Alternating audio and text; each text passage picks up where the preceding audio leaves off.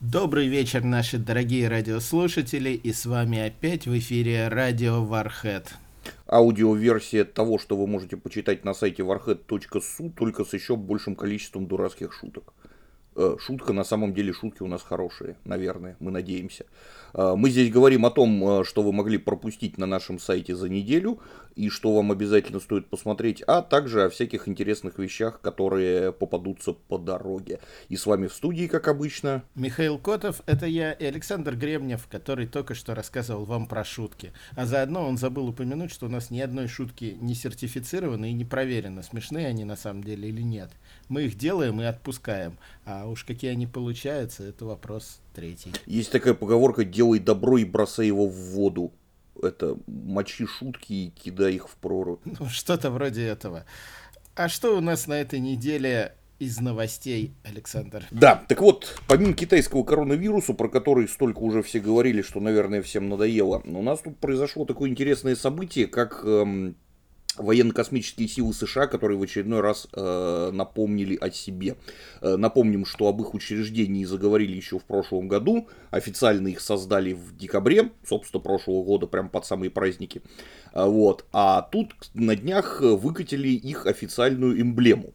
И как-то так внезапно оказалось, что эта самая эмблема очень похожа на логотип Звездного флота из э, фантастического сериала Звездный путь. И как бы, естественно, интернеты не могли пройти мимо и развернули по этому поводу весьма мощную мемную лоло-компанию. Вот. Э, на эту тему я не мог просто пройти мимо как большой фанат Звездного пути и запилил э, некоторый ликбез на тему того, что откуда на самом деле пошло и какая эмблема откуда была сперта. Э, но так в целом история получилась мощная, потому что там отметился Илон Маск, Напомню, что как раз в прошлом декабре, когда было объявлено об официальном учреждении военно-космических сил США, он э, написал в своем в твиттере «Поздравляю всех с днем рождения Звездного флота». Э, вот, э, чем вызвал э, разнообразную реакцию, ну, потому что Звездный флот это организация мирная, научно-исследовательская, дипломатическая, и вообще как бы за дружбу, жвачку и все такое. А военно-космические силы, они как бы военно, ну, то есть у них даже в названии говорится, что они немного другую цель преследуют. Вот, эм, ну, поэтому, соответственно, да, вот э, изначально к этому было привлечено внимание преизрядное, и в целом кипиш такой получился прямо приличный. Слушай, а вот мне кажется, что современные военно-космические силы Соединенных Штатов пока занимаются практически только одним. Они высасывают из пальца какие-то инфоповоды. То у них камуфляж не тот, то эмблема похожа, то еще что-то. Ребят, займитесь делом, к черту, хоть пару звездных э, разрушителей выведите на орбиту, хоть несколько крейсеров. Ну, вот эти эмблемы туда-сюда, это не дело. Я как раз хотел сказать, что а чем им еще заниматься, если у них даже нет ни одного космического корабля. Они даже, собственно, там что-то состоят из 67 человек, занимающихся административной работой, если мне память не изменяет. Ну, на момент создания. Не знаю, может, они сейчас 68-го нашли, который там кофе заваривает. Э, ну, так, конечно, да. Вот, вот наши ВКС, это наши ВКС. Вон там противоспутники пуляют, всякие там испытывают и всякое такое. Посмотришь, ракеты катают туда-сюда по травке красиво. По крайней мере, ракеты есть хотя бы, то есть есть на чем в космос летать. Пускай драет медяшку. Я с флота помню это непреложную истину, нечем заняться, драй медяшку. Пускай найдут какую-нибудь им деталь от шаттла, от э, Сатурна. Плитку вот плитку керамическую, она после того, как проходит, проходит в плотные слои атмосферы, там плазма, ее прилично закоптит, и вот можно сидеть и чистить на шаттлах эту плитку. От плазмы. Звучит футуристично, кстати, самое то занятие для военно-космических сил. Вот мы и нашли, собственно, чем заняться ВКС США на ближайший год, пока они не построят первый звездный разрушитель.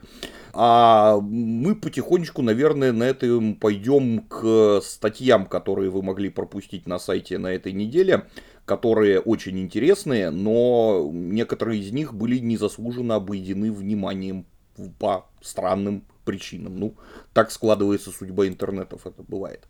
И что у тебя, кстати, там из э, статей? А мою вот не то, чтобы сказать, совсем уж обошли вниманием. Нет, у нее вполне достаточное количество прочтений.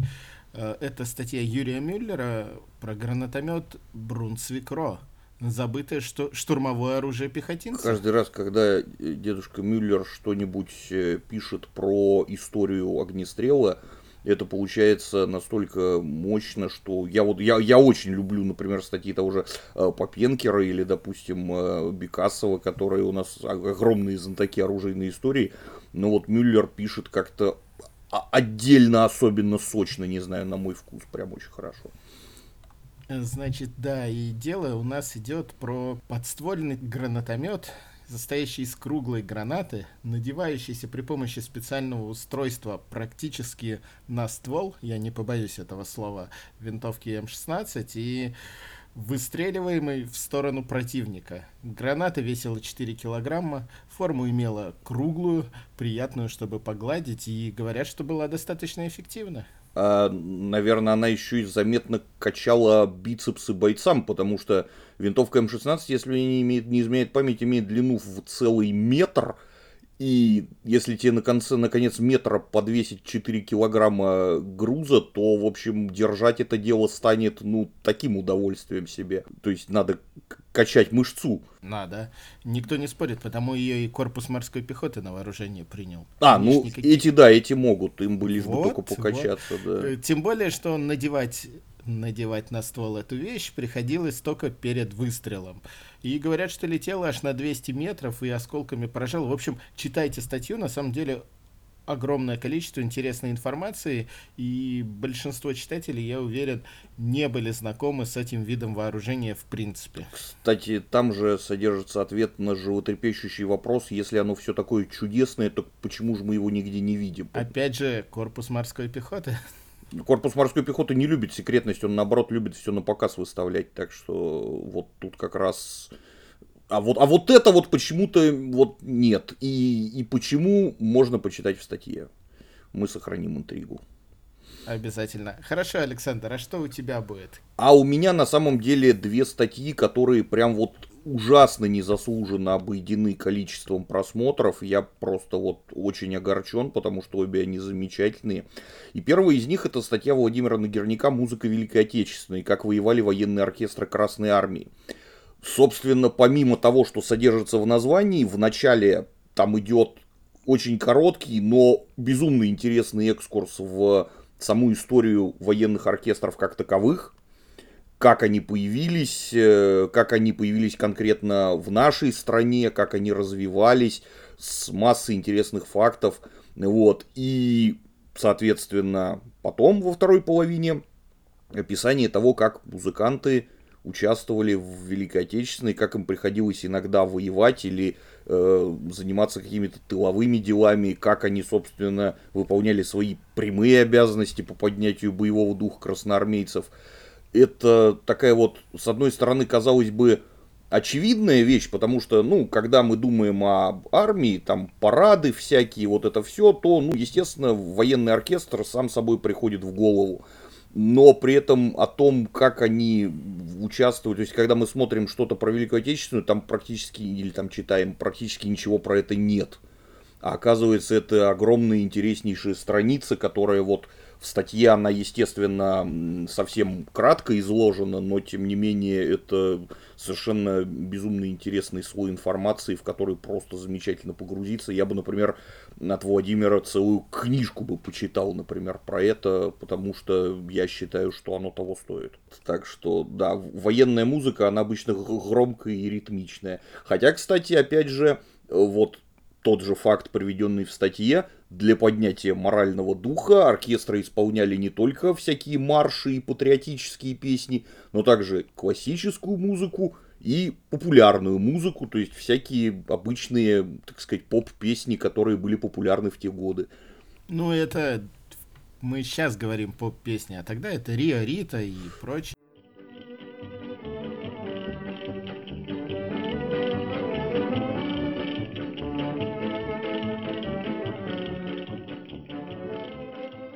Ну, в общем, да, слушай, ну это была тогдашняя попса просто. У нас как-то к слову попса принято относиться пренебрежительно, а тогда, ну, как это, шлягер, вот, то есть что-то, что люди слушают там на вечеринках, э, на танцах на каких-нибудь, да, почему нет? Может быть, попеть хором тоже приятно. Кстати, да. Ну вот, кстати, единственный, пожалуй, момент, который вспоминается про э, музыкантов Великую Отечественную, это у нас, собственно, в бой идут одни старики. Но там, если мне память не изменяет, у них был оркестр самодеятельности. То есть это бойцы, которые таким образом свой досуг организовывали сами, а не какой-то там сформированный свыше официальный оркестр. Вот. Ну а так, да, смуглянка-молдаванка и вот это все такое. Мне еще вспоминается один момент, правда, я при просмотре очень сильно себя по лицу ударил и до конца не досматривал. Это в фильме «Мы из будущего», и там у главного героя каким-то образом оказалась шестиструнная гитара, которой в те времена еще не было, и он начал исполнять на ней Э, романс, переходящий в рэп. Тут мне стало плоховато. Ну, ты знаешь, на самом деле мы из будущего это такой, такая интересная тема для обсуждения, которую, возможно, стоит вообще обсудить отдельно. Э, потому что, с одной стороны, это фильм полный дыр и косяков, просто он состоит из них целиком практически, начиная от заклепочных моментов, типа там э, петлиц бойцов или вот этих ужасных там картонных танков, собранных на базе трактора, но с другой стороны он при этом очень, не знаю, мне он очень понравился, он, потому что он очень душевный и с каким-то очень правильным посылом.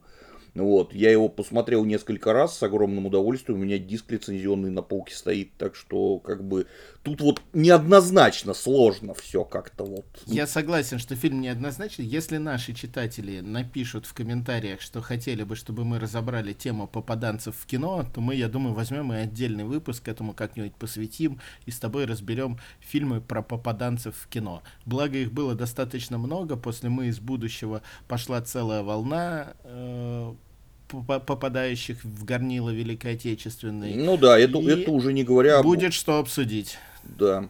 Не говоря уже об огромном объеме литературы, но тут в, в эту бездну мы, я думаю, соваться не станем, потому что мы там утонем. Это утонем, дело утонем. для целого научно-исследовательского института, наверное. Ладно, а мы перейдем к следующей статье. Что же у тебя там вторым блюдом идет? Слушай, ну как обычно, если у нас как, если выпуск прошел без Юрия Кужелева, значит, что-то не так с этим выпуском. Значит, было. выпуска считаю, что и не было практически. Да, а этот выпуск должен состояться, поэтому у меня статья «Гиперзвук. Недостижимая мечта авиации». Минуточку, и как это, самом... подожди, как это недостижимое? Извини, что я тебя перебью. А как же у нас вот тут э, пугают друг друга все гиперзвуковыми аппаратами, там и американцы испытывают, и наши испытывают, вообще все испытывают. Как, как это?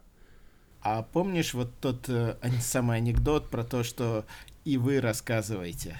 А, вот оно, то есть, как бы у нас Юра пытается рассказать, что на самом деле это все миф, это все придумал Черчилль в 18 году. Нет, нет, нет, ни, ни в коем случае, просто на самом деле в 80-е годы э, было у конструкторов э, видение момента им считалось, казалось, что буквально еще несколько лет, и они смогут создавать гиперзвуковые самолеты. А все оказалось многократно сложнее. И сейчас тот гиперзвук, что есть, то оружие, которое гиперзвуковое, оно, во-первых, чаще всего разгоняется не при помощи своего двигателя, а при помощи ракетного, то есть это так называемое э, снаряжение ракет гиперзвуковое, либо это оружие, которое не может достаточно маневрировать. То есть проблем у него огромное количество, и вот создать гиперзвуковой самолет, который смог бы взлететь, разогнать себя до гиперзвука, а маневрировать сколько надо, а после чего приземлиться, вот это до сих пор недостижимая задача, и хотя кажется вроде, что она так близко, но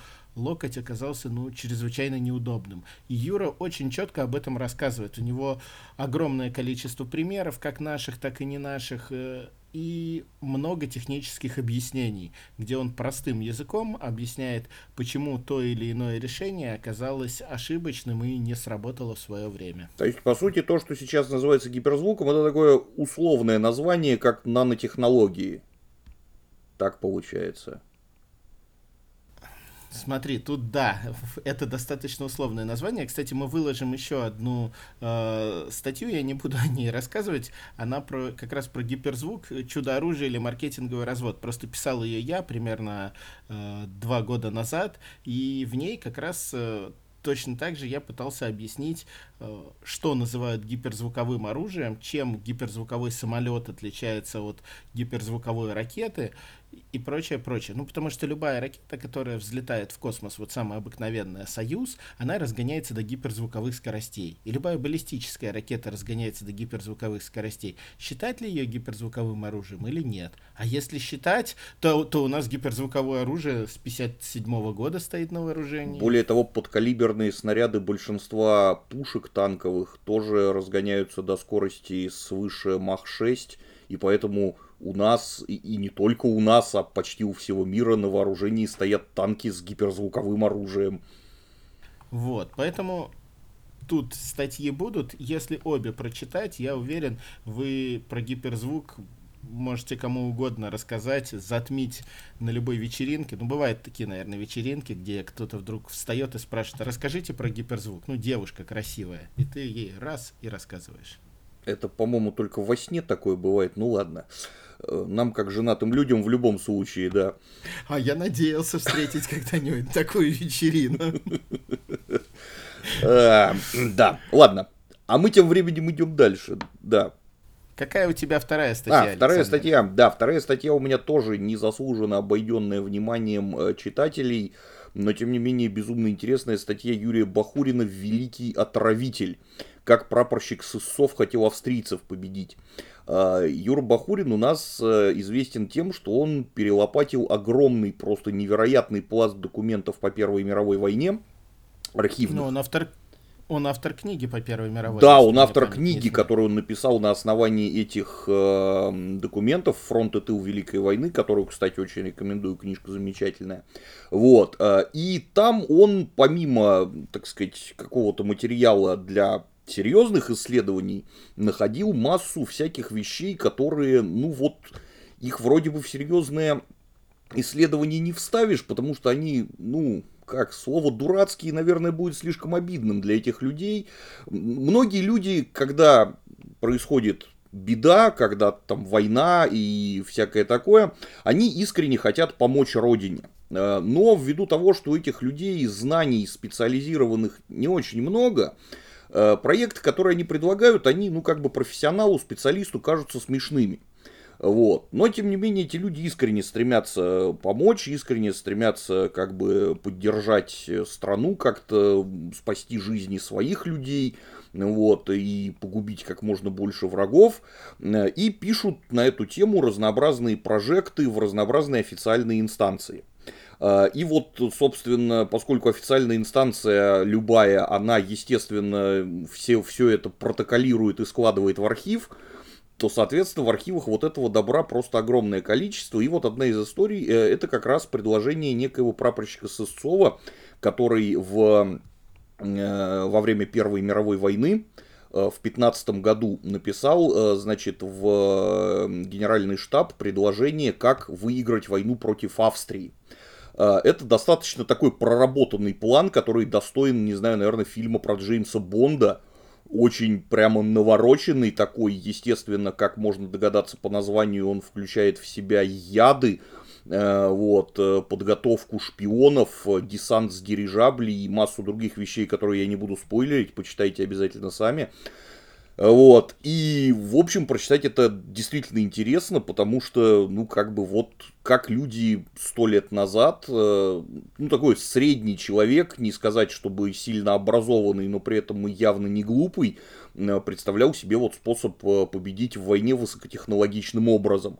А по поводу, кстати, самого автора, над ним, конечно, можно посмеяться за наивность его предложений, но если посмотреть по его биографии, а э, Юрий Бахурин как ответственный исследователь, он не просто посмеялся над вот этой бумажкой с предложением, он еще посмотрел, э, проследил, так сказать, по документам боевой путь э, предложившего, это очень отважный человек, который э, заслужил множество медалей, как бы, и в целом, скажем так, то есть, помимо того, что он пытался помочь родине теоретически во время войны, он вполне себе помог ей и практически своими руками.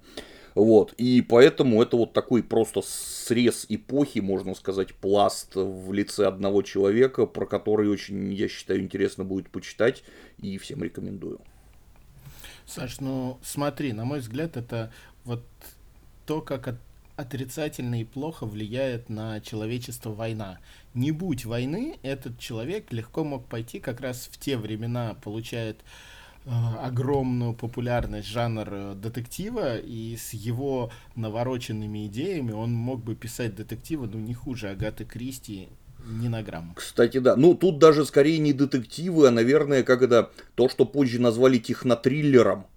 Это вот такие приключения в стиле, как тогда писали про там Арсена Люпена какого-нибудь или про Фантомаса с гаджетами, с использованием новейшей на те времена техники, там всякие аэропланы, дирижабли, автомобили, вот, со всякими, значит, погонями, шифрованными сообщениями, диверсантами, э, вот, э, это было бы, я думаю, не менее увлекательно, да, то есть, ну вот, к сожалению, сложилось как сложилось.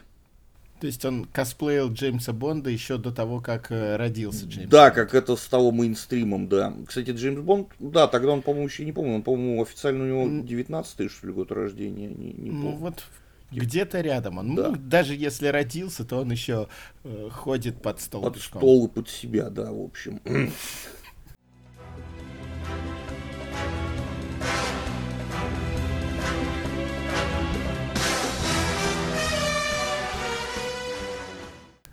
Да. А, э, Раз уж мы подошли, да, к, к, к таким вот моментам. Таким вот моментам, сложным. да, у нас традиционно. А я думаю, мы... Да.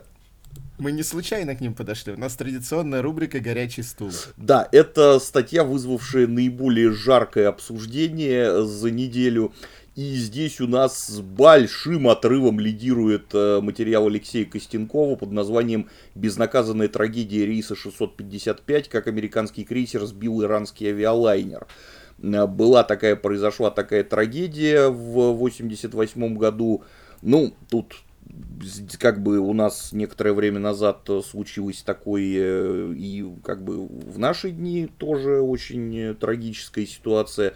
Но подобное происходит, увы, регулярно, особенно в зонах э, напряженности, в зонах, где либо идут боевые действия, либо вот-вот готовы начаться. И в, собственно, как я уже сказал, в 1988 году американский крейсер Винсенос сбил иранский авиалайнер, потому что подумал, что это боевой самолет, который заходит в атаку. И, собственно, капитан ну, сложно судить. Э, может быть, он испугался, может быть, он хотел себе медальку на мундир прикрутить, может быть, что-то, но он отдал приказ об огне на поражение, и, собственно, погибло очень большое количество людей. Э, вот.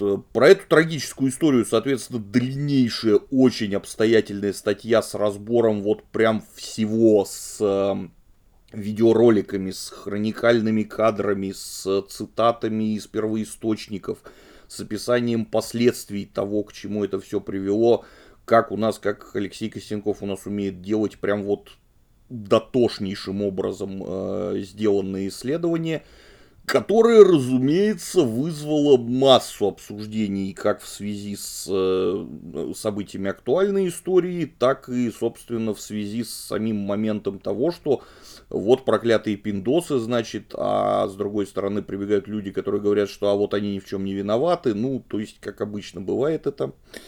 Вот, некоторые люди даже не читая статьи, а прочитав только заголовок, побежали в комментарии строчить Слушай, мне иногда кажется, что таких большинство. То есть вот... Я хочу верить в людей, но да, иногда создается и такое впечатление на самом деле. Вот, в общем, на самом деле статья, во-первых, сама по себе достойна того, чтобы ее почитать как э, образцовое документальное исследование, максимально объективное, насколько это возможно. И, разумеется, она достойна того, чтобы принять участие в обсуждении цивилизованным образом, и, разумеется, после прочтения статьи, а не до него. Вот такие вот дела. Прекрасно. Я даже вот и добавить-то ничего не могу. Я могу только перейти к нашей рубрике, в которой мы вспоминаем какую-нибудь статью, которой уже стукнул годик или два, исполнилось много времени. И вот у нас на волне нашей памяти сегодня выносит статью Александра Поволоцкого «Антисанитария и дебилы. Как создать самую крутую армию мира». На мой взгляд, статья прекрасна уже хотя бы названием. В нем столько противоположностей и несуразицы. И, кстати, что... опять же, это имеет под собой логическую связь с предыдущим нашим пунктом обсуждения, потому что вот эта самая, самая крутая армия мира – это армия США. А, потому что... Да, да, да. Ну, здесь Александр разбирает не столько армию США и ее создание, сколько медицину армии США, как работали санитарные комиссии, а, как работала в ней медицина, как оказывалась помощь. И это оказывается все чрезвычайно интересно. И прямо хочется вот намотать на ус и запомнить это. Ну да, у нас Александр Павловский большой специалист в целом по военной медицине. И поэтому, да, практически все рассматривает через ее призму, но поскольку у него огромное количество информации на эту тему, то у него всегда получается очень интересно. И тут, да, вот э, масса каких-то интересных мелочей про э, эпоху, а, собственно, речь идет об эпохе гражданской войны в США. О, чё, о чем речь? То есть, э, американская армия на тот момент, как бы до гражданской войны, ее по сути толком-то и не существовало. Ну, то есть она формально была как организация, но мало что из себя представляла. Это были так это разрозненные отряды, чтобы погонять индейцев. А вот когда, соответственно, юг с севером начали немножечко друг, друг на друга как бы катить бочки, внезапно выяснилось, что нужны нормальные армии, как в Европе, чтобы ходить строем, значит, стрелять залпом и вот это вот все и как кто из них создавал, как, как на юге, так и на севере, и в том числе, да, как была там организована медицина, э, в частности, например, медосмотр призывников или добровольцев, и, собственно, повествует вот эта вот замечательная статья, которую всем рекомендую посмотреть. Да, у нас под подкастом, если вы смотрите нас в Ютубе, есть все ссылочки, вы можете посмотреть, э, ткнуть и сразу же погрузиться в чтение. Да. А на этом мы с вами, собственно, прощаемся, поскольку наш список на сегодня окончен, и мы завершаем дозволенные речи, как говорила одна легендарная женщина. Э, не кашляйте, берегите себя, всего хорошего. Пока-пока. Пока-пока.